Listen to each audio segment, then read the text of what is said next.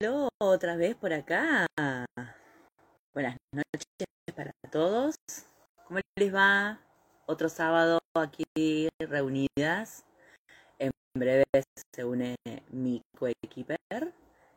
Y nada, arrancamos con una noche más, de otro encuentro más, de de vino con una beoda, que ya en breve mi coequiper se va a, contar y que vamos a hablar de esto tan maravilloso. Mientras tanto, eh, les pido que se vayan llenando la, la copita y buenas noches a todos, bienvenidos, bienvenidos. ¿Cómo andan? ¿Ya tienen copa en mano? ¿Cómo le va? Buenas noches. ¿Cómo le va? Buenas noches, buenas noches. ¿Cómo anda? Copa en mano. ¿Cómo le va? Tanto Copa tiempo, en mano. copa en mano. Hace mucho que no nos vemos, hace dos semanas que no nos Hace vemos. mucho. El, Claro. el- el argentino nos, Sí. nos estuvo ocupados el fin de semana. Nos estuvo ocupados el fin de semana, muy contentos porque la Argentina salió campeón de la Copa América, así que hemos festejado de lo lindo, por supuesto. Eh, pero sí, Sí, sí, sí. hace mucho que no estamos. Tintín, Rafael, buenas noches, bienvenidos. Eh, bienvenidos a todos los que in- ingresan en este nuevo encuentro nuestro de Háblame de vino con una beoda, que hoy vamos a hablar de una cepa que en lo personal yo mucho no conozco. Voy a, voy a levantar la mano y decir, no es de las que suelo elegir, así que estoy más que entusiasmada, porque obviamente vamos a aprender y vamos a aprender mucho. Todo el tiempo, ¿vieron, gente? Todo el tiempo uno aprende, a pesar de que toma, toma, Total. toma, toma, pero aprende también. Por supuesto, de eso también se trata un poco este mundo del vino. Eh, es una cepa que no está, a ver, está muy achacada, que no la, no la plantan mucho y recién ahora, de nuevo, hace un par de años, empezó como en auge, de nuevo las bodegas le empezaron a dar bola. Eh, es una cepa francesa, eh, es de ciclo corto, igual es muy versátil, se da en muchos lugares del mundo y pertenece a uno de las... El viento, perdón. Una de las composiciones grandes de, de lo que es Bordeaux, eh, eh, dentro del- de Francia, de la zona de Francia. Vamos a hablar de la Merlot. Señores, La Merlot. la Merlot es la protagonista del día de hoy, junto con un gran No, no, no, no. invitado, un invitado de honor, muy contenta, súper feliz de que vamos a tener este invitado. Pero bueno, estamos tomando Merlot, señores. Buenas noches, estamos tomando Merlot. Así que los, Merlot. los invitamos a que se sirvan una copita de Merlot si tienen a mano. Y si no, que se sirvan la que quieran. empecemos a disfrutar porque, nada, en nariz ya ella dice, hola, acá estoy, mucho gusto. Así que, Buenas nada, noches, le damos la hola la bienvenida a gente. Hola, Cere- Ceres de Vino. Ahí está, no había leído bien el nombre. Buenas Qué lindo noches. nombre. Qué lindo nombre, gracias Buenas por estar noches. del otro lado. ¿Sí? Y, y pasar un, un rato con nosotras divertido. Así nos reímos, nos reímos, disfrutamos, tomamos vino. eh, así que esa es la idea, ¿no? Bueno, ¿qué descorchó usted, amiga? Ah, yo Cuénteme. Yo Ah. le. Bueno, muy bien. Le- me gusta mucho cómo tiene el pelo, ¿eh? Está muy, muy bonita. Yo Ay, acabo de- salir de la peluquería, estoy como, Sí, estás que como me lo acomodo cada rato. Muy bien. Buenas noches, buenas noches. ¿Cómo les va? Bienvenidos. Gracias por estar del otro lado. Hoy estamos en el episodio 6, Háblame de vino con una beoda, y vamos a hablar de la Merlot, señores. La Merlot, una cepa que, la Merlot, una cepa que, vuelvo a repetir, yo no soy una muy fan, no soy muy fan, entonces no tengo la señora de acá arriba, me ha hecho degustar excelentes, excelentes Merlot, eh, pero bueno, no pude, no pude conseguir el que quería, quería mostrar hoy. Como usted sabe, eh, eh, fueron dos días como muy vertiginosos. Sí, intensos. Usted, usted anda intensa últimamente. Es que sol- me soltaron la correa, ¿sabe? Entonces, la chica ya, la chica sale, este, sale así, free, free. Salió como cachorro en el del parque. Vamos, que tenemos. Este, pero sí, bueno, yo en este caso eh, me fui por, la verdad que a- apelé, apelé a conocer la marca de este, de este Merlot, eh, que lo he, lo he probado en otras cepas y siempre me gustó y me pareció genial. En este caso estamos con un Aristides ¡Uy! un 2017. Oh, muy linda, una linda cosa esa bodega. Este, Hace dos- lindas cosas esa bodega. muy, muy lindas, realmente hace cosas muy, muy Yo lindas. tengo que confesar que uno de los primeros, uno de los primeros merlot que probé en una feria grande de vinos fue ese. Y ¿En me serio? quedó así como eh, sorprendida. Sí, sí, sí. El Ariste de Merlot, que creo que lo. Me acuerdo que lo probé en una feria en eh, Malvinas Argentinas, en la feria, una feria importante que se hizo con la Municipalidad de Malvinas Argentinas. Eh, hola hermosa, Mora y Vino se acaba de conectar ¿Cómo les va? Buenas nuestra amiga de noches. Perdidos del Chef. Em, nada, no, no, no, es una exquisitez, es un Merlot reserva que la verdad que tiene mucho para contar. Creo que Mucho. le va a contar muchas cosas eh, Sí, en la copa. pobre va a tener que ser paciente porque esta beoda viene tomando. viene tomando ¿Le viene desde haciendo, ayer. ¿le el nombre? Totalmente, les vengo haciendo este honor al nombre. Eh, ayer le cuento, eh, ayer estuvimos en, en- en uno de los primeros eventos que creo que va a ser ya algo como bastante tradicional en la Malbequería, un lugar precioso, un, un lugar realmente hermoso, precioso. Este, estuvimos junto a, a- a Fabricio Portelli y grandes amigos del vino eh, en un atardecer en la Malbequería fantástico, realmente no tiene desperdicio, excelentes vinos, excelente tapeo, DJ eh, que la rompió, realmente. Me- yo me volví así como, "Dios, no me tengo que volver, no quiero volver, pero bueno, Me quedé con ganas de más. me quedé con ganas de quedarme, este, realmente, este, así que muy contenta. Y estuve precisamente eh, junto a- al que va a ser nuestro invitado, el invitado. Con nuestro invitado. Vi, del vi día. la foto, vi la foto que estuvo con el invitado. Yo Sí. estaba complicada, no, no pude concurrir. Fue toda una, Pero bueno. fue toda una Yo le, sorpresa. ¿eh? yo le voy a mostrar solamente, A ver, le a voy a ver. mostrar solamente la etiqueta de lo que voy a tomar. Igual usted hizo un spoiler, ¿eh? Porque usted subió una, una... Uy, mire que... Lo subí recién, Sí, sí, pero la tres minutos antes de Bueno, empezar el la spoileó. Mire Es que tenía que nombrarlo. Mire tenía que nombrar a los responsables de esto porque no, no, es maravilloso. Qué lindo. Es maravilloso, la verdad. No, no, aparte lo serví en la copa y empecé a verle el color y dije, ay no. ya se me hizo agua la boca y todavía no lo probé. Escúcheme, buenas noches, bienvenidos a todos los que se van conectando a este nuevo encuentro de Hablame de Vino Sí. con una beoda, hablando hoy de la Merlot. Hoy vamos a hablar de la Merlot. En realidad va a hablar la teacher arriba, vamos a charlar con el invitado. Eh, hoy Beodas es más un acompañamiento porque no estudió, ni hizo la tarea, ni hizo nada, no tuvo tiempo, pero Bueno, a ver, vamos a hacer un breve resumen. Eh, no hay. eh, la Merlot es, eh, como recién contaba al principio, es una de las cepas que no está muy eh, coseche, muy plantada acá en la Argentina, se está abriendo ahora un poco. Eh, a raíz de una cuenta que hay en Instagram que se llama Soldados del Merlot, que les mandamos un beso Eh, enorme. que les mandamos un beso. Sí, sí, aparte hoy pusieron una foto así con el puño así para arriba de la Merlot y les dije, hoy vamos a hablar de la Merlot. Tal cual. Y próximamente yo también hago una degustación todo Merlot. Son cuatro Merlot de tres zonas diferentes. Mire qué interesante. Eh, qué cosa rica. Ah, No lo había probado, Ah, ¿vio? No, usted sabe que venía con agua, agua, agua, agua, agua. Yo venía con Está agua. muy bien, está muy bien. Tenemos que hacer como siempre y los que hacemos de siempre, el consumo responsable. Así es. Pero Siempre. bueno, vamos a tener. Siempre, siempre. Siempre. Realmente, Así que mientras le pasamos la invitación a, a nuestro invitado que ya se está conectando. Hola. ¿cómo le va? Qué lindo, buenas noches. Bienvenido. Bienvenido a este placer. grupo. Ustedes se vieron hace un ratito. Ustedes se vieron hace un ratito, así que, por favor, ¿eh? Es verdad, sí, en la, en la previa.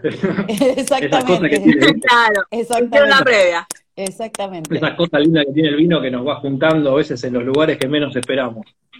Es verdad, porque fue una Bueno, sorpresa igual realmente. usted lo junta en todos lados con todo el mundo. Usted está en todos los eventos, Sí, usted, caballero. usted realmente es un En star, es un star, porque está en todos lados. Donde vamos lo encontramos.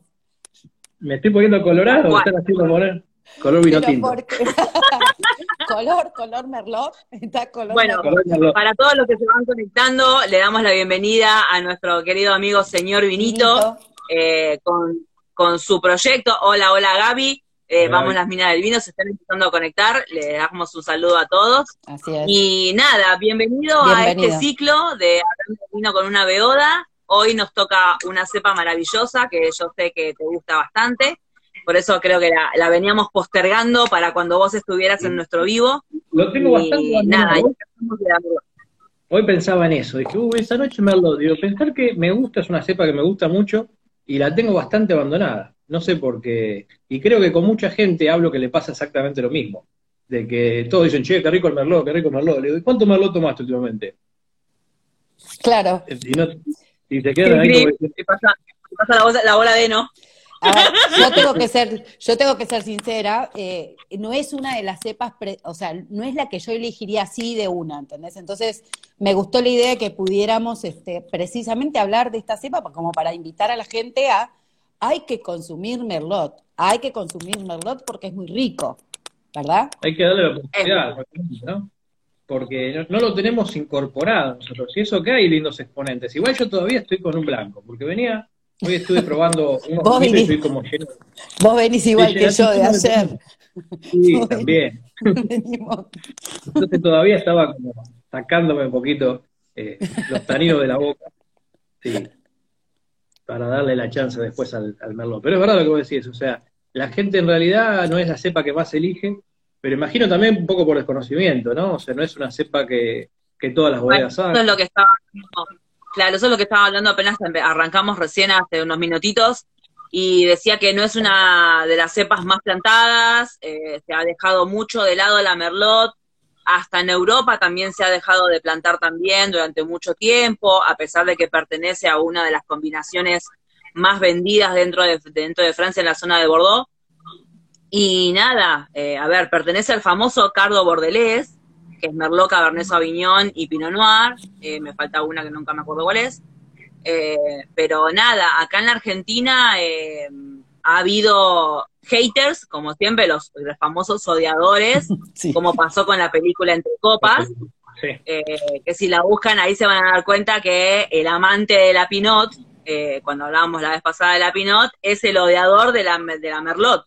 ¿Pero por qué? mismo. ¿Por qué? y porque dice que la merlot, como la merlot se puede plantar más o menos como la merlot, que es bastante versátil en, la, en lo que es la, eh, el agarre a la tierra, como que no es tan exclusiva, no es tan delicada como la Pinot, y él está enamorado de la, de la Pinot, mm.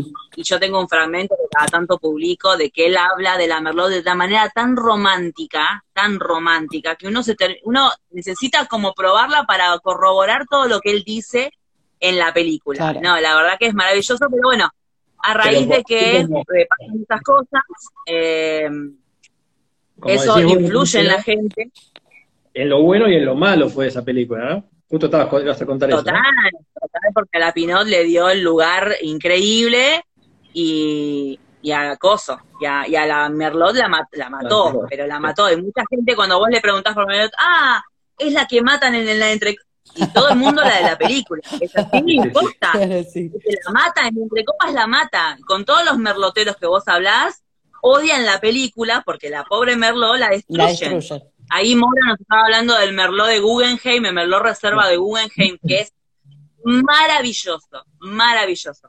A mí, por ejemplo, el Merlot de, de, esa zona, bueno, como por ejemplo con la forma que tiene Guggenheim de elaborar, pero sobre todo la línea joven, de ellos, o sea, la forma de, elaborarlo como vino joven, eh, a mí me parece una gran forma de, disfrutar el Merlot. A mí, ¿no? Gusto personal mío, me gusta más el Merlot, más jugoso, más fresco, por ahí como los de los de Valle de Duco, los de Tupungato, como, eh, como los de Guggenheim, no sé, o Inmortales, por ejemplo, eh, que también tiene la misma zona. Sí, es muy rico ese. o el Merlot joven también de Laureano, que también ah. es de la misma zona. Ese, pero hablando, yo te digo, de la línea joven, ¿eh? Igual. Sí. Sí, sí, Pero bueno, eh. mucho tiene que ver la, la fruta también de ahí de, de, la zona, ¿no? Toda esa zona, los tipos de merlot que da para merlot joven, a gusto personal. A mí me gusta, viste, que, se, que la fruta eh, venga bien adelante eh, y se exprese distinto, o sea, sin ningún toque de madera para ese tipo de merlot. Bueno, después del blanco, ¿qué merlot vas a abrir, Javi? Mira, lo estaba buscando, está bastante sucio, ¿se ve? No pasa nada. ¿Me importa? No, mejor, mejor. ¿Por qué? Porque este Merlot yo lo probé hace un tiempito, es 2017. Mira, mira qué lindo. Ajá. Y también me parecía que estaba muy joven. Entonces, este Merlot me gustó como para dejarlo que, que evolucione un poco más en botella. Y lo tengo escondidito ahí en la cava y bueno, ahora le llegó el momento de, salir a la cancha. claro, muy bien. Hoy, hoy, es el día. Hoy es el día. Hoy es el día. Van a salir con algunas empanaditas. Hoy, hoy te convertís en héroe. Tal cual. A ver, y el maridaje, a ver, es, hablemos de la Merlot, que porque quiero aprender. Este vino, yo estoy tomando, mira Javi, estoy tomando un Aristides, quise ir por, lo, por, por, por, una bodega que yo conozco de otra cepa y dije, bueno, me voy a animar a, a probarlo realmente no soy una persona que compre aquella, mira lo que tiene ahí arriba, este, no, soy una persona que compre Merlot, entonces tenemos que, yo misma tengo que hacer la campaña inversa, hay que comprar, hay que comprar. El de Laureano me parece una maravilla, pero una maravilla realmente. Ahora, lo que me sucedió acá es, no, tengo, no termino de tener claro los descriptores aromáticos de la Merlot, ¿cuáles son? Mira, yo para, también cuando la empecé a conocerla, eh, y no decía, ¿y esto por dónde, por dónde entra? O sea, ¿cómo me, mm. dice, a qué se puede parecer? Entonces es mucho más parecida al Malbec que al Cabernet, por ejemplo. Eh, tal cual, ¿Vos? sí, bien. Entonces yo iría por ese lado. O sea, si vos me decís, ¿y qué me voy a encontrar que no me dé eh, el Malbec? O sea, ¿qué descriptor? A mí mucho igualmente de descriptores no me, no me gusta hablar, pero yo te digo lo que me pasa a mí con el, descriptor. ¿Qué me voy a encontrar? Generalmente que no vas a encontrar esa entrada tan dulce que te da el Malbec a veces. Es verdad. Claro. Es verdad.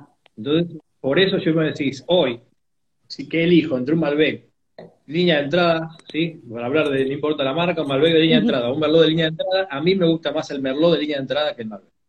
Ah, mira.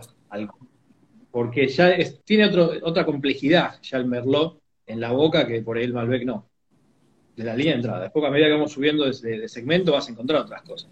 Lo que tiene Marce ahí. El segmento reserva, la madera le, sienta muy bien, la madera. Muy bien la madera. Es un vino que, eh, a pesar de que pasa por madera y a veces tiene una gran cantidad de, de meses, como justo estaba leyendo la botella, y acá me está hablando de 24 meses de paso por barrica francés y americana y yo lo tomo en este momento y no la sentís, no sentís la madera. Porque es como que, no sé, no sé, como que la transforma, no sé qué le hace la merlota a la madera, que no se le nota. Y es súper vivible, parece un vino joven, y sin embargo 24 meses sobre está de robe francés y americano, es un montón. Es un montón. El que hace también es de Valle de Uco, ¿no? sí, Valle de Uco. Ay, ¿sabes que me parece que no? Oh, me mataste. Eh, no, dice, no, dice Valleduco solamente. No, no me lo aclara. Pero después lo vamos a, a chusmear. Aristides es más abajo, ¿no? Sí, es de Maipú. Aristides. Aristides es de Maipú. Perdón que estaba leyendo, no me puse los lentes. Estaba tratando de elucidar. Es Maipú. Es de Maipú. Sí, de Cruz de Piedra, el, Merlot de Aristides. Es muy rico. sí, sí, sí. Este Merlot que estás tomando me parece una de las grandes etiquetas del mercado y creo que de los mejorcitos que tiene Tomás en la línea, en todos, va, en todas sus etiquetas. Bueno, todos los vinos son maravillosos, pero dentro de lo que es esta línea, es como decía recién, yo lo tengo en la copa, a ver de que me enamoré apenas lo serví, porque serví y vi el color rojo fuerte, eh, eh, rojo de la frutilla, y quedé así como extasiada. Yo soy muy fanática de la, frutilla y para mí el merlot, vos que buscabas descriptores, Juana, es la frutilla, es una mermelada de frutilla. ¿Vos Eso es lo que yo siento. No me es alta. No me animé a, decirte, a decírtelo, pero dije, no puede ser frutilla, debo estar eh, sintiendo cualquier cosa. Sí, sí, es una mermelada de frutilla. todos los merlot que tienen, todos para mí tienen ese descriptor. Porque tiene una acidez bastante alta, pero la fruta acompaña un montón, entonces como que queda, como queda mermelada, queda ese toque dulce de la fruta nada, es maravilloso. Yo estoy enamorada. por ejemplo, y la culpa... Espérame, ahí voy a volver, le voy a conectar el coso porque se me está quedando sin batería, me voy a cambiar de, lugar. ah, bueno, sí, estamos todos iguales, sí. Tranca. ahí vuelvo. Pero bueno, no hay problema. No hay problema. Saludamos a todos quienes se van conectando y nos están acompañando acá. Quiero que nos cuenten eh, ¿Qué, están tomando? ¿Qué merlot hicieron para ahora? Y mientras que vos me digas qué sentís en esa copa y qué probaste y qué te pareció. Bueno, eso es lo que te decía, o sea, lo primero que sentí fue eh, frutilla y dije, no, pero para, esto, está mal, esto está mal. Eh, y después, obviamente, este, acá no, me aclara si tiene paso o no, no tiene paso por madera, pero es lo que vos decís, pero es lo que vos decís, es fruta, es fruta, totalmente frutado, es, es algo, y como dice, como dice Javi también, es esto de una entrada distinta. Em, obviamente, obviamente, el merlot tenemos en cuenta que se usa muchísimo para cuando se hacen vinos de corte, o sea, cuando, cuando eh, los enólogos determinan, hay un montón de, blends que tienen un, porcentaje de merlot. Sí, sí, aparte eh, lo que hace el merlot eh, también, que yo te contaba recién del color, es esto, ayudar a darle el color rojizo a los cortes o a los blends. Eh, siempre que un corte tenga Malbec, también puede tener un poco de Merlot, casi siempre, como que van muy de la mano, porque como el Malbec tiene los tonos violáceos, y para poder acrecentar un poco el rojizo, eh, clásico también del Malbec, le ponen un poco de Merlot. Pero bueno, eh, la Merlot es un color rojo rubí, vos lo ves en la copa translúcida y es rojo rubí, pero rubí, no hay otro, no tiene destellos de nada más que de rojo rubí es, eh, es, como una, es como una frutilla prensada y cocida. Es eso, para mí siempre fue esa descripción. Ciclo corto, piel media, no es ni muy fina ni muy gruesa como la Malbec, eh, se da muy bien en muchas zonas, por eso tenemos unos merlot en el norte maravillosos, y en el sur también. Y en el sur ¿No? son una recontrabomba. Sí, justamente. Es como que Entonces que en el norte que tanto la le encontró como eh, el lugar el sur, ¿no? El sur para el merlot. Sí, sí. porque lo acompaña el ciclo y es una y es una es una uva que con los cambios drásticos de clima no se lastima el, el ollejo, entonces resiste y tiene una concentración de azúcar bastante grande, entonces logra que en la fermentación los siempre cuando vos agarras una botella de merlot, el alcohol va a llegar siempre a 14. 14 y para, se va a disparar para arriba. Casi siempre 14.7, 14.5 eh, son los grados, las graduaciones de los merlots eh, del norte y del sur también. Lo raro es que en el sur, siendo un clima tan frío, eh, suba tanta el azúcar y sin embargo es propio de la merlot. Mira. Pero bueno, nada, creo que lo, lo que tiene esto es que es, es, algo totalmente distinto, que se quiere parecer pero no se parece, eh, que es lo que hablaba recién Javi, y yo nada, yo me enamoré a causa de un amigo fanático que lo único que tomaba y toma es Merlot. Conmigo, a raíz de que yo empecé a estudiar y empecé a llevarle vinos cada vez que nos encontramos, empezó a probar otras cosas, pero yo obviamente cada vez que me junto con él, ¿qué prefiero regalarle o qué prefiero tomar? Obviamente Merlot. Y, a raíz de que a raíz de que él me empezó a, a, como a chicanear con el tema de la Merlot, que yo soy fanática de la Malbec, en, era, era fanática de la Malbec, era el único que había de la Malbec, pero no. Eh, nada, me empecé a enamorar de esta cepa porque lo que logra es eso, es tan rara en nariz y en boca que lo que logras es elegirla y decir, ah, la Merlot, pará, no, es un vino, como dijo Javier recién, ah, es un vino re rico el Merlot. Pero no ¿Lo tomás siempre? No. ¿Por qué? Es que... Sí, pero porque no hay difusión, porque no hay eh, campaña, porque las bodegas no le dan bola cuando sacan la línea, tienen un merlot en la línea de, no sé, Malbec, Cabernet Sauvignon, Syrah, ponen el merlot, pero no lo fomentan, no lo publican, no, lo, no, no le hacen la publicidad correspondiente, por consiguiente, eh, poca gente, la gente que es fanática de la merlot es la que siempre va a tomar, y es como contaba hace un ratito antes que se conecte Javi, que, mm, bueno, esta cuenta de grupo de merloteros, de los soldados del Merlot, Tal cual. hicieron campaña con algunas bodegas para volver a, poner en, el mapa a la Merlot como una cepa tan eh, consumida como la Cabernet o la Malbec. Así que vamos a empezar a ver Merlot porque hay muchos bodegueros que le dieron la oportunidad de nuevo y estamos sacando muy, muy ricos Merlot. Así que bueno. Bienvenidos a todos los que se están conectando. Buenas noches. Hoy estamos hablando de la cepa en, este episodio número 6 de Hablame de Vino con una Beoda. Estamos conversando sobre la Merlot. En este caso yo estoy disfrutando de un Merlot 2017 de Aristides y la señora de acá arriba tiene una joya, Una joya. Un Vini Socul, un Vini Socul, que el otro, igual, parecido, eh, es obviamente para mi mejor amigo fanático de la Merlot, que ayer le dije, tengo un regalo para vos. ¿Qué es? Es una experiencia sensorial. No, decime. es una experiencia sensorial, punto. Ya está. Listo. Ahora aguantate. Así que lo tengo ahí cada tanto preguntándome a ver qué le voy a regalar. Si se conecta y lo ve, y lo ve después, se va a enterar. Se va a enterar, claro, se va a enterar, se va a enterar. Pero bueno, estamos disfrutando de, una noche de Merlot, a puro Merlot, un sábado a puro Merlot, hacía dos semanas que no, nos veíamos con Marce eh, por el tema del partido y todo lo demás. Buenas noches, gracias por estar del otro lado, por compartir. Me, encantaría, nos encantaría saber qué están disfrutando del otro lado, ¿verdad? No solamente, no tiene, que, no tiene que ser un merlot, si es un merlot genial, y nos encantaría que si estás tomando un merlot, también nos cuentes qué sentís, qué te parece, y lo vamos, y lo vamos charlando acá. Em, y lo vamos a... A ver, cuando nosotros hablamos, esto, lo que vos dijiste hace un ratito sobre el color y, la combinación Malbec-Merlot, que estábamos hablando de que el Merlot se utiliza mucho para, para integrar un vino de corte, un blend, ¿sí? Em, volvió el invitado. Buenas noches. Buenas noches. Sí, también podemos decir que eh, en los varietales, ¿no? En los Malbec también ese 15%, porque a ver, vamos a contar que para hacer un varietal tiene que tener el 85% según la ley argentina de esa, de esa cepa. Ese 15% que no se cuenta, con, que no se dice, muchas veces es Merlot. Puede ser Merlot.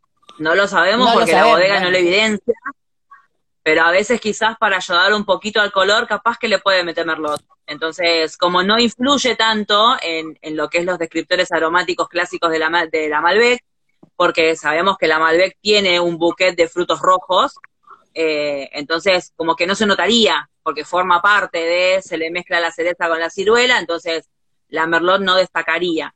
Si la Merlot tiene mucha intensidad en lo que es la zona, en lo que fue la cosecha y es una uva de muy de calidad, sí va a decir en la copa hola, hola ¿qué tal? Claro. dentro 15%, claro pero mm, dentro de lo que son los cortes o para completar eh, el 15%, si le ponen solamente 85, que la mayoría hace 100%, eh, dentro de ese 15% permitido, lo más probable es que lleve Merlot. Que lleve Merlot. Señor, que puede acotar al respecto.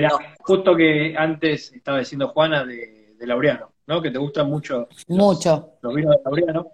Eh, hay un ícono de, Laureano que tiene gran reserva, el Malbec, tiene un 15% de Merlot. Mira, qué copado, ah, con razón lo quería tanto. También lo, descubrí.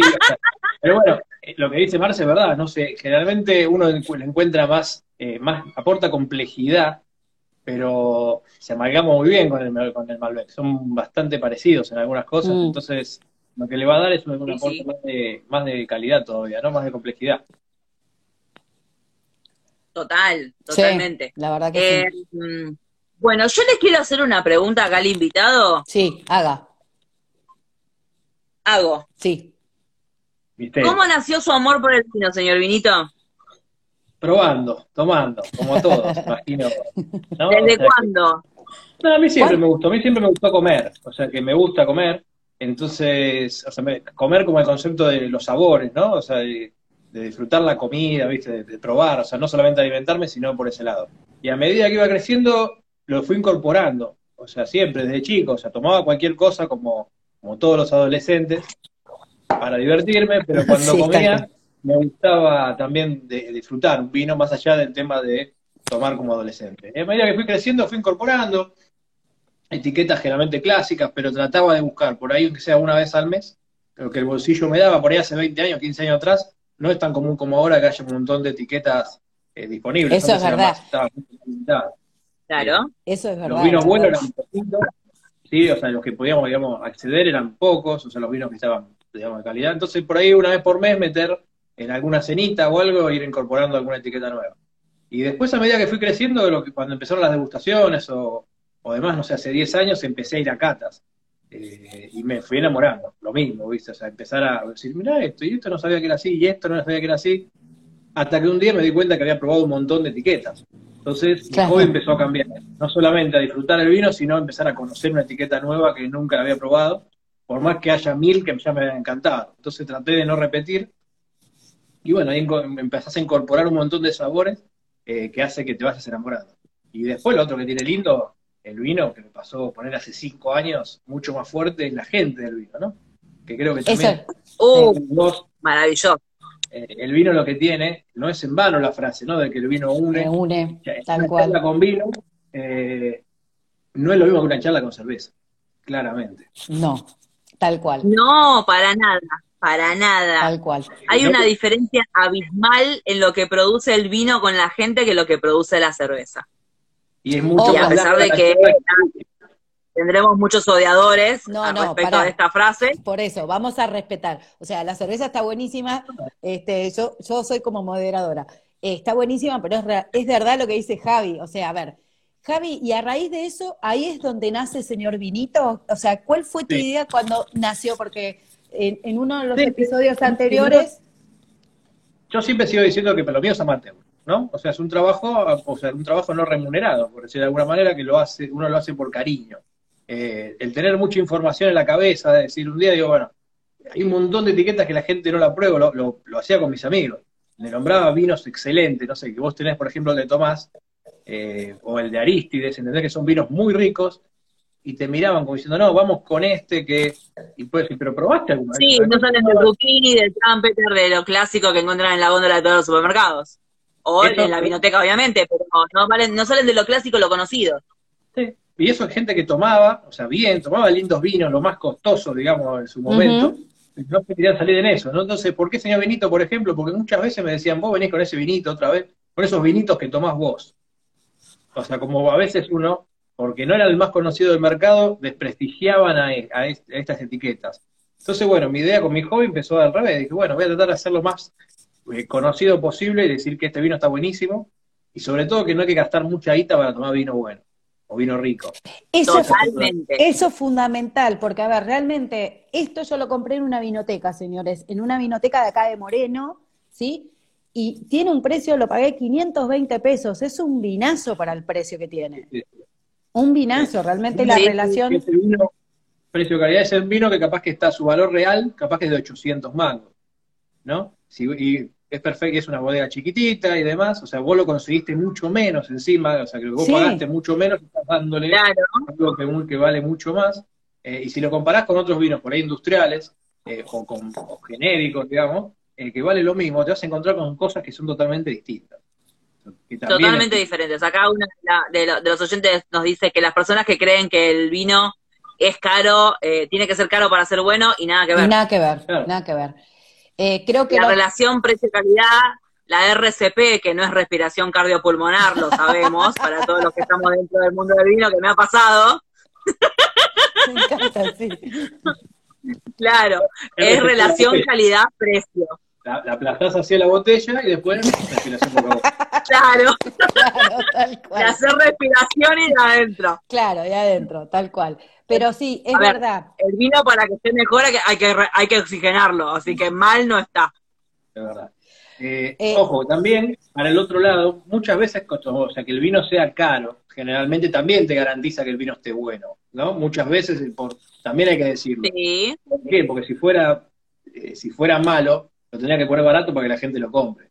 Entonces, también... Totalmente, a ver, no estamos desmereciendo no estamos desmereciendo que los precios estén elevados, obviamente tienen esa relación calidad-precio, pero a veces pasa de que, eh, a ver, el mundo del vino a nivel eh, venta está como muy disparado para muchos lados, tiene muchas aristas.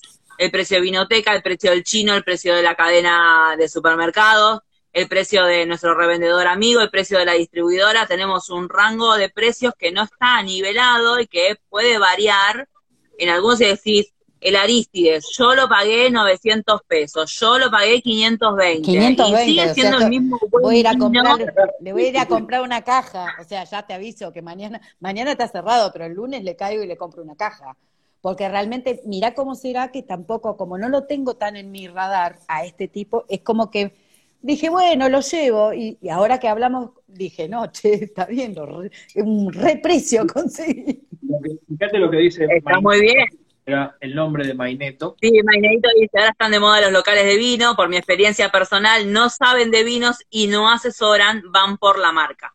También pasa eso, mucha gente que se empieza, que ve la beta de la venta de vino, que está tan en auge, que la pandemia la disparó, y, quieren hacer, eh, nada, la diferencia quizás con la venta de vino o la reventa de vinos, eh, solo venden. Entonces, a la hora de que el que quiere consumir un rico vino o no saben qué decirle y les pasa eso. Entonces, los nuevos locales eh, se olvidan quizás del detalle eh, de, de, conocer lo que están vendiendo, más que nada, de tienen que conocer el producto, tienen que tener aunque sea una leve información. Está bueno que sepan que la Merlot puede estar en el norte y en el sur, no necesariamente con tanto detalle, pero que es parecida a la Malbec, como para recomendar algo diferente, que todo el mundo eh, pruebe otras cepas, no solo la Malbec y la Cabernet Sauvignon, como lo más tradicional para consumir dentro del mundo del vino, entonces, eh, creo que también eh, está ahí el tema que hay que conocer lo que es el producto que van a vender. Y hay que probar. Eh, y, sobre todo, como dice Y hay que probar, hay que probar. algo, algo bueno, y también nos, por ahí nos sirve un poco, es el vino, no hace falta saber de vino para disfrutarlo, estamos de acuerdo. Tal cual, totalmente de acuerdo si yo tengo un vinotequero amigo, un sommelier, una persona, un comunicador, alguien que me pueda asesorar un poquito más, me le va a dar un plus a eso que estoy tomando. O sea, agregar información a lo que estoy tomando y explicando un poquito más, me le está mejorando la experiencia de probar ese, ese vino. Eh, después, si bueno, yo lo quiero tomar, sin importar lo que me diga, está bien, pero eh, está bueno también eso, o sea, cuando lo que decía recién eh, el Pineto, que te venden cualquier cosa, solamente porque te lo quieren vender, y generalmente a veces a la larga termina espantando más a la gente que acercándola. Por eso yo creo que tiene, que tiene tanto éxito esas vinotecas en donde podés conseguir varias cosas y que esa cosa que entras y te podés quedar tres horas hablando con, con, el, con el dueño o con la persona, porque me ha, me ha sucedido de, y llevarte vino, obviamente, pero que te cuente esto, te cuente en esto. En este caso tenemos un referente dentro del grupo que sabemos que conocemos, que es el Musu, y Musu podés hablar eternamente con ese hombre que lo que sabe de vinos y de la manera en recomendarte es, maravilloso. Le mandamos un beso. Un beso enorme le mandamos. Acá, sí, Ale Bulacio es muy común que ante la duda te llevas un vino que conoces porque justamente el temor a comprar un vino desconocido que no te guste, la curiosidad es la mejor manera de conocer vinos. Tal cual. Y se vieron que también hay como cierta vergüenza en decir que un vino caro no te gusta y por ahí te gustó uno bueno y, y nuevo que está a buen precio. Eh, yo soy una... Siempre... Sí, sí, sí, sí, No, yo soy una precursora de eso, realmente. Muchas veces elijo al revés, o sea, por algo, no por lo conocido, y me parece que los tres estamos también en la misma onda, ¿no? Que nos llama la atención lo nuevo, o por ahí lo chiquito, o la historia que viene detrás eh, de, de, este proyecto, o porque no todos son bodegas muchos, hay muchos proyectos de gente que no tiene bodega y que sin embargo hace y hace vinos excelentes realmente. Sí, sí, sí, totalmente. Uno de Finca La Lucy, que todavía creo que no se conectaron, pero los tuve en la degustación pasada. Finca La Lucy estaba con un proyecto eh, de vinos con un socio allá en Mendoza, sacó la línea Jarillo, eh, ah, que la estaba promocionando Julio Brizuela, eh, nada, vinieron a una degustación que yo hice el domingo pasado y hablamos de proyecto y nada, pasa eso, no, son pequeños productores, tienen una finca, no tienen bodega, van, alquilan el espacio para poder eh, hacer la fermentación, embotellar, etiquetar y todo. Y la verdad que mm, nada, no es, eh, no deja de ser un excelente vino y vino de calidad porque no sean grandes bodegas. Acá Ale Bulacio dice, si no te gusta el vino que compraste, lo puedes utilizar sí, para bueno, Ale, no sé, sí, es broma. Es muy, raro, es muy raro que lo bueno es que en Argentina tenemos tan buenos vinos y tan baratos. Es fantástico. Entonces que es muy raro que el vino, o sea, te puede decir, no es el mejor vino que tomé, pero que un vino no te guste, eh, es muy difícil encontrar vinos feos. Es verdad. no, yo creo que no es el tema que no nos guste, sino el tema de que em, la, la, variedad que tenemos en la Argentina, tanto por zonas, tanto por, por eh, lugares, por bodegas y por, y por estilos, lo que nos da es que siempre vamos a encontrar un vino que nos guste más. Entonces, no es que no nos gusta el vino que tomamos, el vino dejó de ser lo rico que era en su momento como novedad, porque el vino que probé siguiente posiblemente más encaje con el perfil que me gusta y deje de tomar ese vino no porque sea malo, sino porque ya no pertenece a lo que realmente me gustó como al principio. Todo el mundo que empieza a tomar vino empieza a hablar de la Malbec y toma Malbec y, y durante muchos años se inclina a la Malbec hasta que un día, X motivo, razón o circunstancia, cata, amigo, vecino, familiar, le regaló una botella de Merlot y decís, ah, mira, y Malbec no dejó de, no dejó de ser bueno el Malbec porque probó la Merlot. Y solamente que se dio la posibilidad de probar otra cosa y lo sorprendió y le gustó quizás mucho más de lo que viene consumiendo tradicionalmente. Y ahí está la diferencia. Pero no lo, ningún vino es malo, excepto el que está picado, que no se puede tomar. Y ese, ese sí va para la cocina, ese sí va para la salsa. En cualquier, segmento, ¿no? O sea, a veces los vinos baratos, obviamente hay vinos mucho mejores o más ricos, pero en su segmento generalmente los vinos nuestros, pensá que hay vinos acá por un dólar diez. O sea, el dólar blue, o sea, por 150 pesos tenés eh, por ahí una cajita de vino, que uno dice, eh, la cajita de vino, pero tenés un torrontés adentro de la cajita que está muy bien. Ese vino y por un dólar, o sea, que vale menos que una cerveza. Y después también, si seguimos hablando, justo eso lo tenía antes y no me lo quería olvidar. Si yo pienso en el valor del vino nuestro, ¿no? El vino que vamos a consumir, ¿cuánto está un kilo de asado? siete gambas, seis gambas, depende de dónde lo compres, puedes Depende, sí, sí, sí, ponele. Eh, compararlo con el vino. Entonces, si el vino, o sea, fueron subiendo los precios también. Entonces. Eh, Qué buena forma, eh, me gustó, ¿eh? Sí, sale lo mismo que un kilo y pico de Muy buena comparación. Claro, para tener una idea, pues también nos cuesta cambiar el chip. Nosotros siempre estamos acostumbrados a hacer.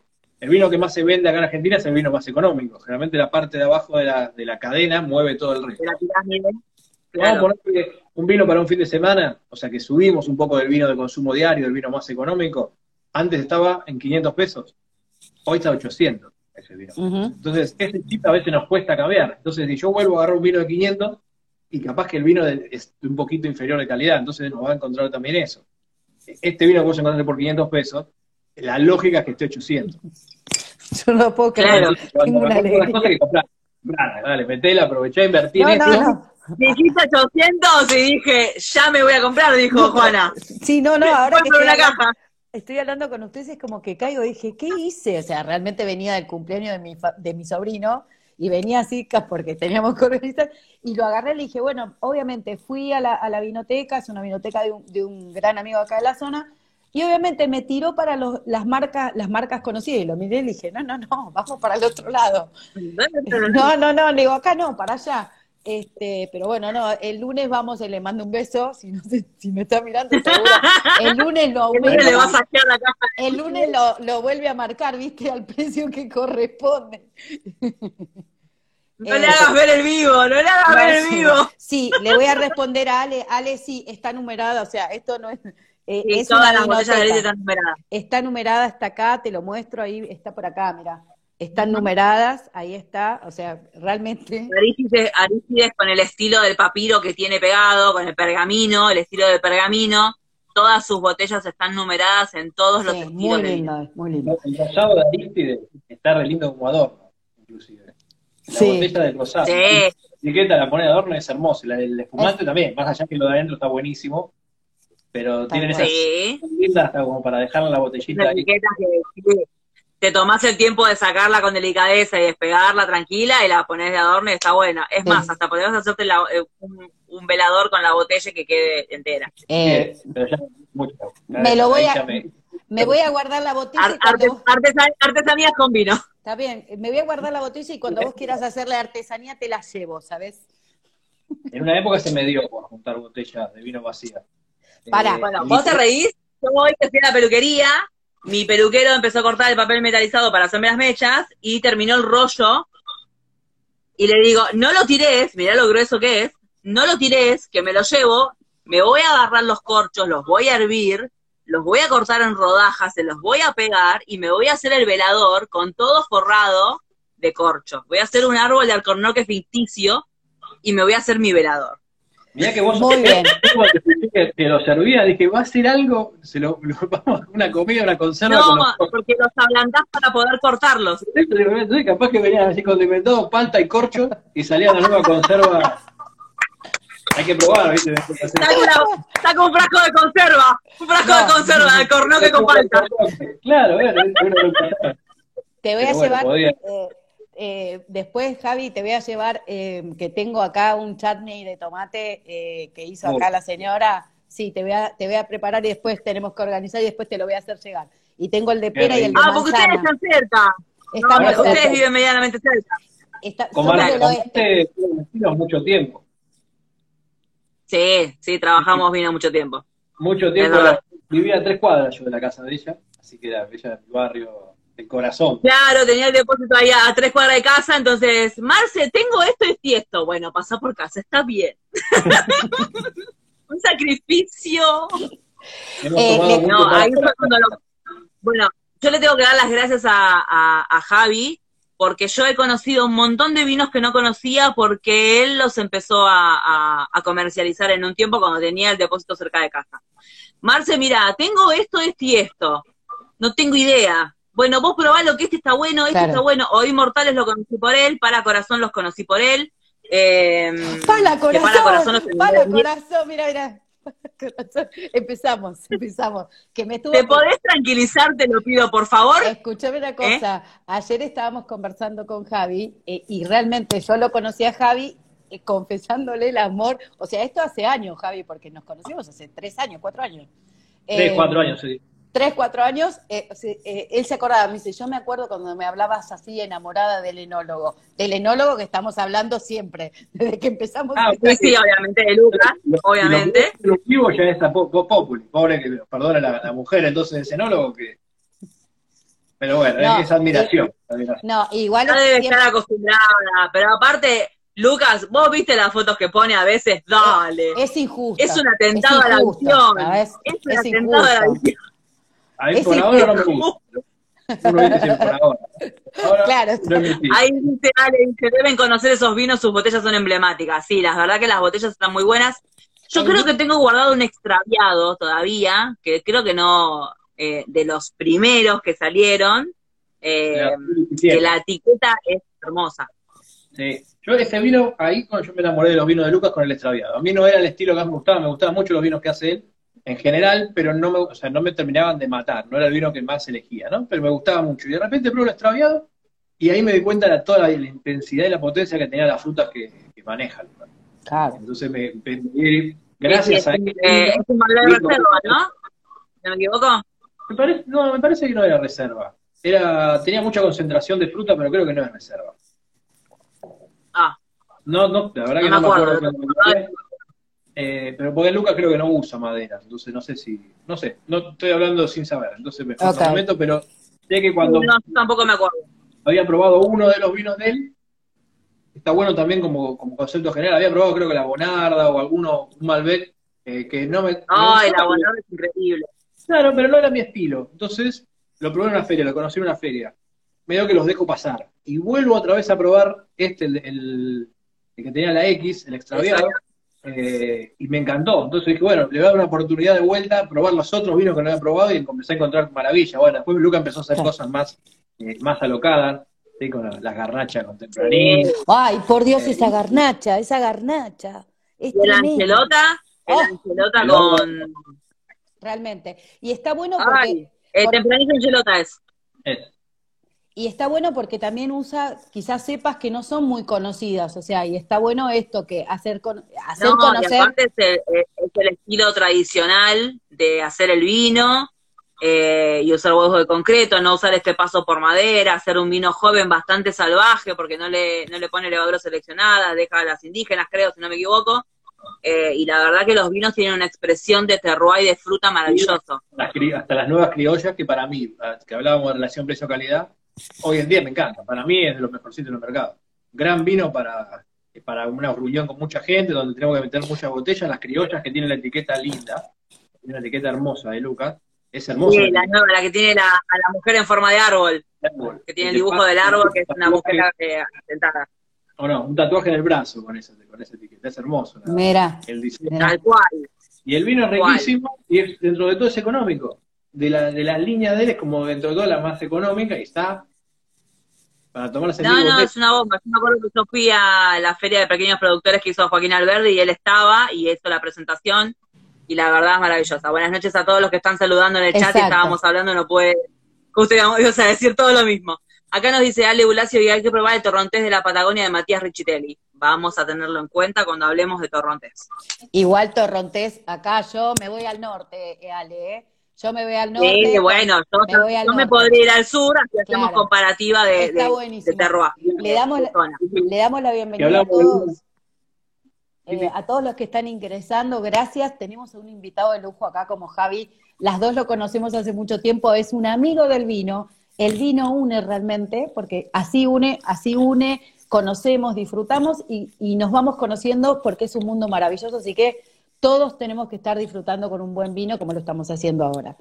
Javi, contame, ¿cuáles son tus proyectos hoy, señor Vinito? Hoy, ¿cuál, ¿qué proyectos tiene dando vuelta, señor Vinito? La idea es continuar con el blog, seguir metiéndole pata. Esto lleva mucho tiempo, eso una vez dicen, eh, pero vos que Sí, pero vas viniendo todo lo que quieras, o sea, comunicar por Instagram, en una feria, lo que sea, lleva mucho tiempo, mucho tiempo. O sea, eh, seguir tratando de meterle tiempo y seguir comunicando como se pueda, variar. Ahora estamos pasando haciendo videitos para Reels también.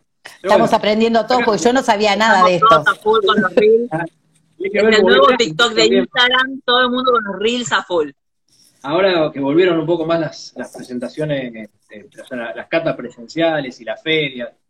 Y ahí dentro de todo va a haber un poco más de trabajo, pero si no nosotros también, es una, la parte nuestra está muy parada. O sea, básicamente eh, fueron muchos meses. recién ahora se empezó a Yo arranqué con degustaciones ahora, la semana pasada, y recién ahora empezás a tener solicitud de decir, ah, mira, hasta este evento, ah, mira, hasta este otro. Empieza a haber una cartelera un poco más llena de lo que veníamos pasando eh, a, raíz de la pandemia y la verdad que por lo menos ahora podemos salir, obviamente con todos los cuidados y protocolos correspondientes, pero podemos salir a, a degustar lo que nos, o sea, a disfrutar de lo que nos gusta, que es el vino, y gracias a Dios por la gente que sigue apostando a esto, ¿no?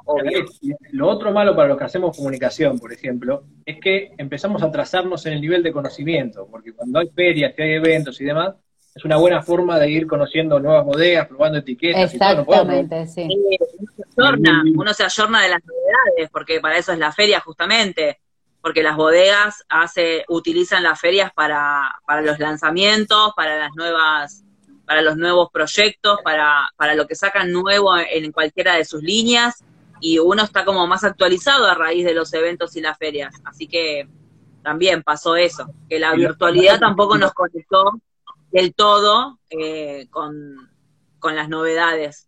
Claro, por eso uno puede conocer en, vía Zoom y todo proyectos más grandes, pero los proyectos chiquitos se hace difícil eh, en formato Zoom, porque no puedes mandarle a cada uno de los comunicadores y demás una botella porque se quedan sin vino después para, para el público, para el Claro, tal cual, tal cual. Ahí vamos a perder ese tipo de cosas que, bueno, esperemos que ahora aparezcan. No sé, hoy en día eh, ayer que estuvimos por Palermo, la cantidad de etiquetas nuevas y chiquititas que hay en Palermo. ¿Vos viste? ¿Vos viste? O sea. Está dando el consumo de, los chicos más que nada, apuntado a los pibes de 30 años, que son más curiosos. Muy raro que te agarren un Malbec o un Merlot de estos típicos que nos gusta a nosotros, eh, sino que se van por las nuevas tendencias, pero. Y encontrás un montón de etiquetas que la vez vino uno de 275. Es decir, tienen una barrica, tienen un pequeño tanquecito, no sé qué, y no hay más. Se acabó el vino. ¿Te gustó? Y bueno, no hay más ya está, hay que esperar hasta el año que viene. Eh, claro. Y, bueno, ahí también tenés una nueva forma de, consumo que por ahí los que somos más cuarentones y demás no la teníamos. Es decir, estoy esperando que salga el vino ya mañana para tomarlo porque no hay más. es el último que salió. Claro. Lo que pasa es que con el tiempo el mundo del vino te vuelve más eh, hedonista y empezás a preferir quizás el ritual de descorche, el aguantar la botella, el disfrutar del líquido sentado con la copa de, cristal y un montón de cosas que la juventud, sí, ahí estaba leyendo el comentario de Ale, pobre. Los dos, eh, claro. Lo que se entienda el concepto de Palermo, yo lo quise decir como, como lo más trendy, o sea, como que generalmente hay mucho... Eh, pero bueno. A ver, en el verano tuvimos el lanzamiento de muchas bodegas con el tema de la lata, la lata, el vino en lata. El vino en lata fue un boom que justamente fue para eh, cambiarle eh, a la posición de la mano del, pibe joven en la pileta, cambiar, sacarle la lata de cerveza y meterle la lata de vino, porque es así, es, era un switch. No había otra cosa. Y la verdad que fue un formato que vino para quedarse. y ahora muchas bodegas están, están poniendo a ver, siempre se dijo que el vino en lata era el vino como el de cartón o como el de las primeras líneas, y la verdad que hay unos vinos muy ricos. Mosquita Muerta sacó unos vinos en lata ahora tremendos, así que nada, van mejorando y van apostando las bodegas a, acercar a, otros rangos, a otros rangos etarios al vino. Leo que se acaba de conectar, ¿sí? Hola, hace Leo. Vino, hace vino en Viedma, ¿sí? Yo lo conocí también producto de la pandemia, Instagram y demás probé unas en muestras. en Viedma. Es el concepto de lo que es la utopía y el amor real por el vino. por según lo que me acuerdo de su historia, es yo voy a hacer vino, aunque viva no esté en Mendoza, voy a hacer el vino como a mí me gusta, no como lo dicen las tendencias, sino como a él le gusta. ¿Para quién? Para el que le gusta el vino que yo hago, y no para el consumidor que está buscando exactamente el mismo vino cortado por una ligera. Eh, Claro, totalmente. Quiero saber de ese proyecto. Queremos saber de ese proyecto. Sí, sí, sí. Bueno, después si quieren buscarlo en el blog. Está, hice una nota en el blog, está, toda la descripción de todos los vinos, si lo quieren buscar después ahí. Sí, sí, lo vamos a buscar, sí, sí. Una persona que sabe mucho de vino, de, hacerlo, eh, y de luchar lo, difícil que es hacer vino, ¿sí? porque uno parece fácil, sí, hace la plantita, la subita, pero lo difícil que es hacer vino, imagínate en una zona que no es una zona productiva eh, y que sobre todo que el vino no sea, sí lo hago y hago cualquier cosa, lo hago y lo hago bien. Claro. No gustar o no, pero el vino es bueno. Así que es una muy interesante. bien ahí, entonces. Sí, aparte de la zona, la zona en donde eh, la uva que la trae de Mendoza. No, no, en la casa. Ahí mismo. ah, ¿la tiene en la casa? Sí, tiene el fondo, tiene un fondo grandísimo y tiene todas ah, las vinos. No, inmigrante que trajo la planta y la puso en el patio. Y vas y ves las fotos, por eso te decía, si querés entrar al blog, eh, ahora yo obviamente después lo voy a subir a la historia para que se vuelva a ser más fácil de buscar.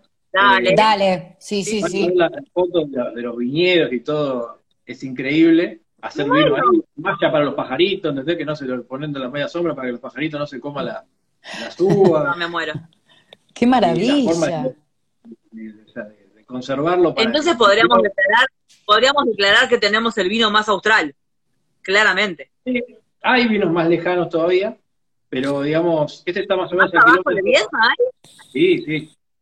Sí, están haciendo más para el lado de más para el lado de Madrid todavía, un poquito más allá. Él está en el kilómetro 1000, si no me equivoco, si, no, si está conectado que se me diga, pero si no está en el 1000, y hay, hay vinos más, más oceánicos todavía, en el 1200, por ahí están haciendo bien.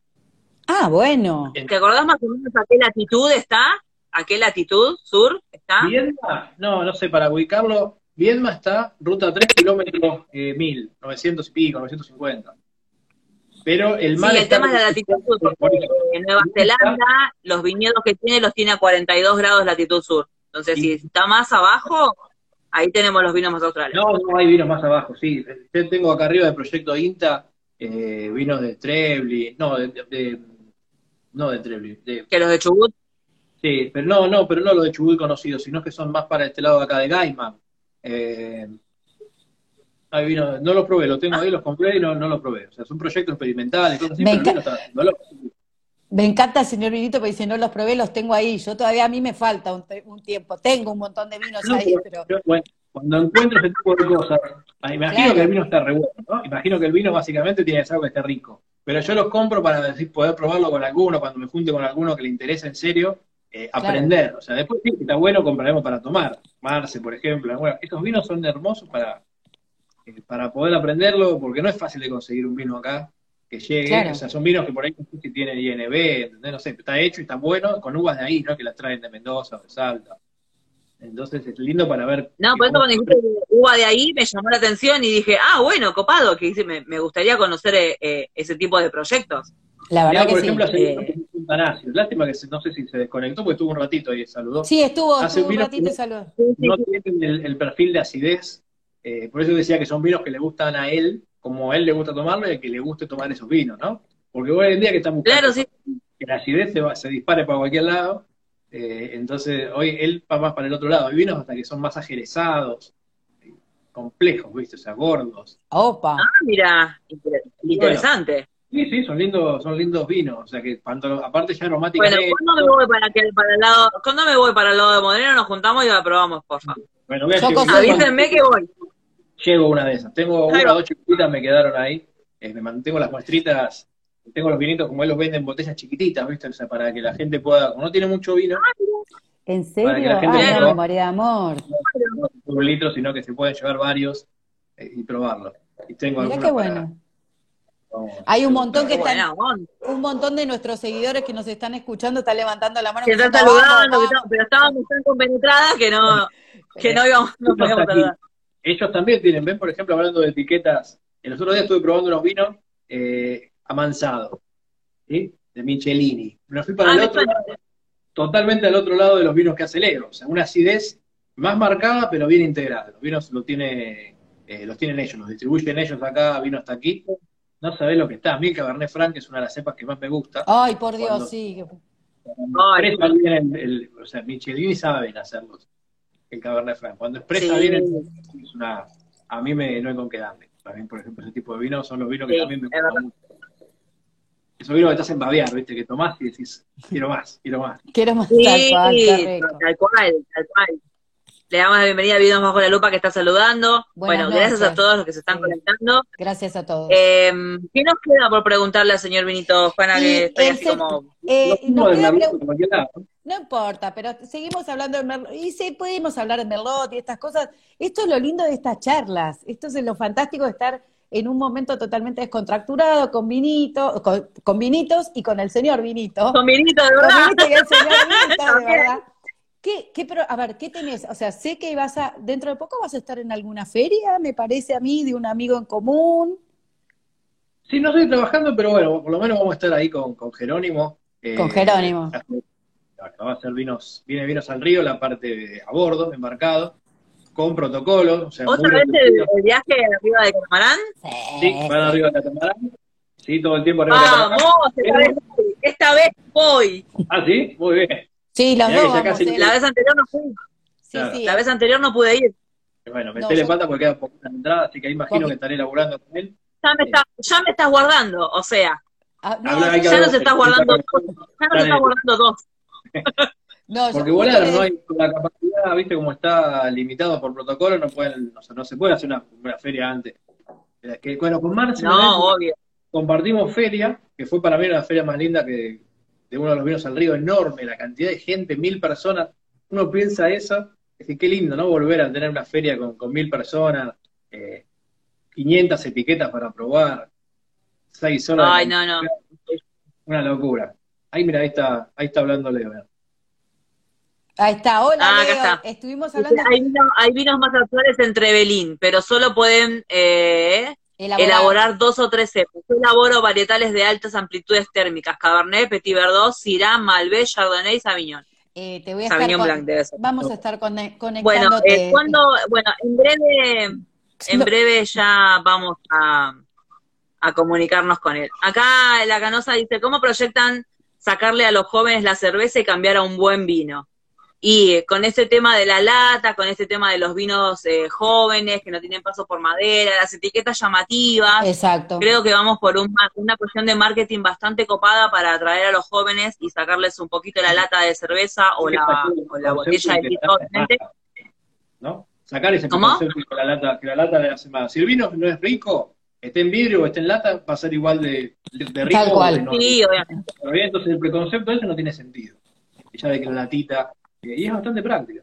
Yo probé muchas latitas, por ejemplo, y no digo decir que el vino era malo, sino que un solo vino, uno, no una marca, un vino de, todos los que probé latita no me gustó.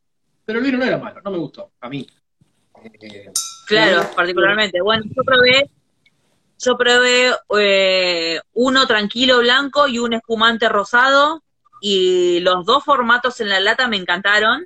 Eh, a ver, estaba cocinando y me hacía una pavada y no tenía muchas ganas de abrirme una botella entera y el formato de la lata era, son dos, dos medidas de copa y nada, y te saca de las, te saca las ganas y no tenés que tener la copa, la, la botella abierta o abrir una botella que sabes que no te la vas a tomar toda, ni en el transcurso de los días tampoco quizás la vayas a tomar. Entonces creo que el formato de lata para hacer un poco más eh, ameno o la medida justa, por así decirlo, porque siempre nosotros vamos con el tema de la medida justa, eh, la verdad que la lata para mí me parece eh, una, una genialidad de lo express, más que nada. Sí, sí, sí. Están pensados para tomar fríos. a mí me gusta la lata para tomar los fríos, ¿sí? O sea, no Entonces, eh, lo frío ayuda mucho a veces a los vinos, que no son de tanta calidad a veces, para terminar de como redondeado. Está más cerradito, más cerradito. Entonces, las burbujas también. Entonces, encontramos vinos más económicos que están ricos. Por el precio que tienen, están muy bien, por lo práctico que son, están muy bien. Eh, y generalmente son de consumo más fácil. Entonces, por eso también está bueno apuntado a los jóvenes. Si le das una patada, o sea, si a un pibe jovencito que nunca tomó vino. Le das un pedazo de madera con fuego, no lo van a tomar. Le va a quedar acá y lo va a quemar el alcohol.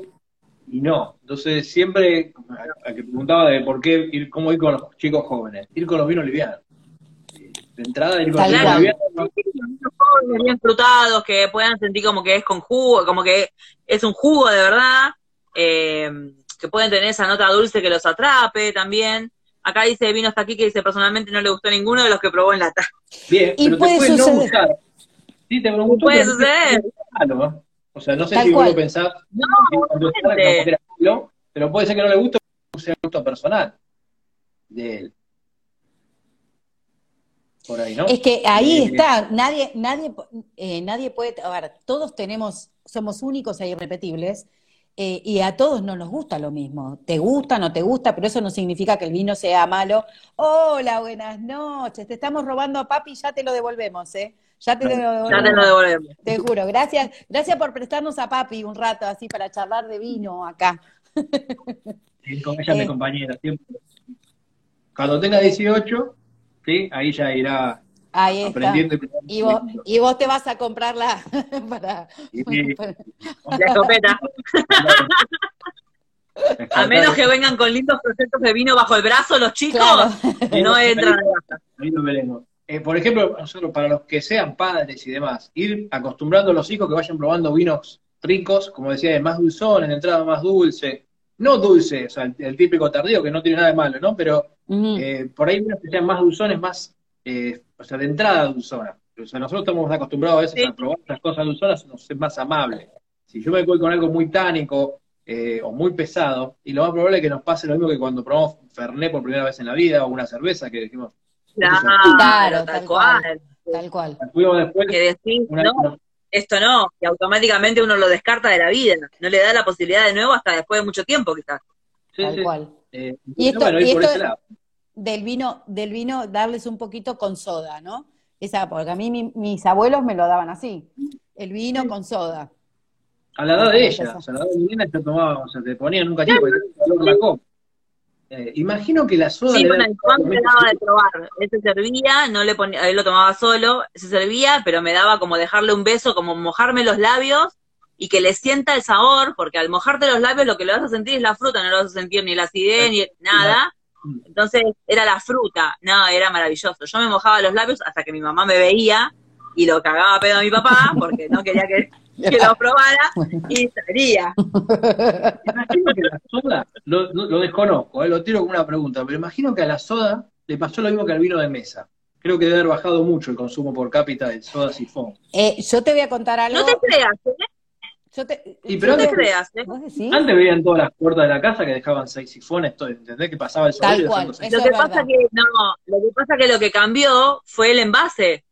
Ahora es eh, el vino, eh, el vino, el sifón de plástico, plástico. más cantidad. Claro. Entonces ahora como lo conseguís en los supermercados, el sodero real que venía a tu casa a dejarte el cajoncito con, con los seis sifones de soda de vidrio, es muy poco. Tengo acá a mi vecina que sí, sigue trabajando con los jumilianos, eh, los verdes, eh, sigue teniendo acá el cajoncito con los seis. Sí, sí, sí. y es una pareja joven. Tengo trabajo para la semana, voy a buscar si bajó el consumo de soda eh, per cápita. Ahí está. Escúchame, te, te recomiendo que sigas porque yo lo escuché en el programa de Joe, de Joe Fernández, el Sodelier lo amo, lo sigo, soy seguidora. Sigan al Sodelier porque es, un, genio, es un genio como habla el amor que tiene por la soda. Dice que él la ama más que a la mujer. es fantástico, es fantástico, es fantástico realmente. No, no, aparte con las cosas que sale. Bueno, acá eh, Saga Producciones dice, siempre quise probar el vino casero aplastado por los pies. O sea, el vino patero. El, patero, el, famoso patero. El patero. Bueno, acá hablan de la dama Juana. ¿De dónde se la saga? Porque si hoy todavía vas, a veces salís un poco de acá de Buenos Aires y demás, te hace vino casero y te lo venden. Sí, sí, sí, sí, sí, sí, sí. Y, generalmente, sí, sí, hay mucha gente que lo sigue haciendo. Eh, la dama Juana, acá nombraron la dama Juana. Bueno, ya hemos hablado en un... Se está eh, volviendo en, un, en uno de los episodios habíamos hablado de la Juana, que en su momento estaba el Crota, la Juana de Crota, eh, la de Chat Torrontés, la grande, porque esa era la que tomaba mi abuela. O sea, yo vengo de herencia beoda. O sea, viene de, de historia no es que uno aparece. Bien, claro, viene de pasado Claro, pero, pero sí, o sea, la dama Juana, me encantó lo de la soda, me voy a poner a investigar también si, se, si, bajó el consumo. Me hiciste tener intriga ahora, Javi, para averiguar. Sí, puede ser. Antes, ah, espera, te hago un paréntesis. Tomamos soda con jugo carioca, por ejemplo, hasta para eso. Sí. Entonces, todas esas cosas yo más a los chicos, por lo menos mi hija, no, no conozco a la gente que compra la majuana, no solamente de vino, sino de jugo. No toman eso. No. No sé por eso, porque la soda de no, no, pero, a ver, pero es como te decía recién, cambiaron los formatos. Lo que nosotros bebían, venían, veíamos como envase, eh, no, tengo tanto, no tengo tanto vino encima, encima para colmo.